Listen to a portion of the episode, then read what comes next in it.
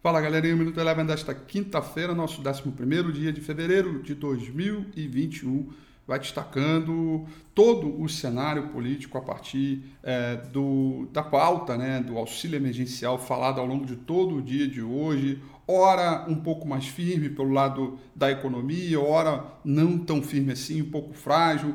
O Bolsonaro voltou a dizer que é, poderia durar por três meses, mas precisaria ter uma contrapartida. Ela não ficou muito clara e, portanto, todo esse cenário de ansiedade perpetuou ao longo de toda a sessão, bem como também um viés positivo por conta da aprovação do, da autonomia do Banco Central pelo Legislativo ontem. Por isso, o índice Bovespa chegou a subir bem, alta de quase 1,5%, mas arrefeceu um pouquinho mais próximo do fechamento e fechou em queda de, perdão, em alta de 0,73%, com o dólar oscilando bastante, com leve queda de 0,11%.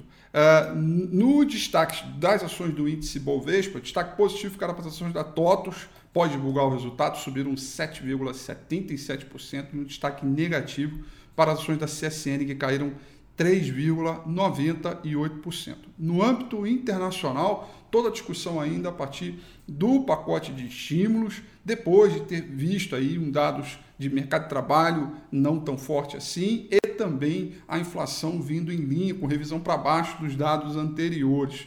Essa ansiedade é, permanece e com isso o S&P 500 vai trabalhando um terreno positivo, fechou em alta hoje de 0,17%. O pacote estímulo também anima o apetite ao risco para os mercados emergentes, alta de 1,07%. Quem corrigiu hoje, ao longo de toda a sessão, foi o petróleo, que fechou em queda de 0,98%. O Minuto Eleven fica por aqui. Quer ter acesso a mais conteúdos como esse?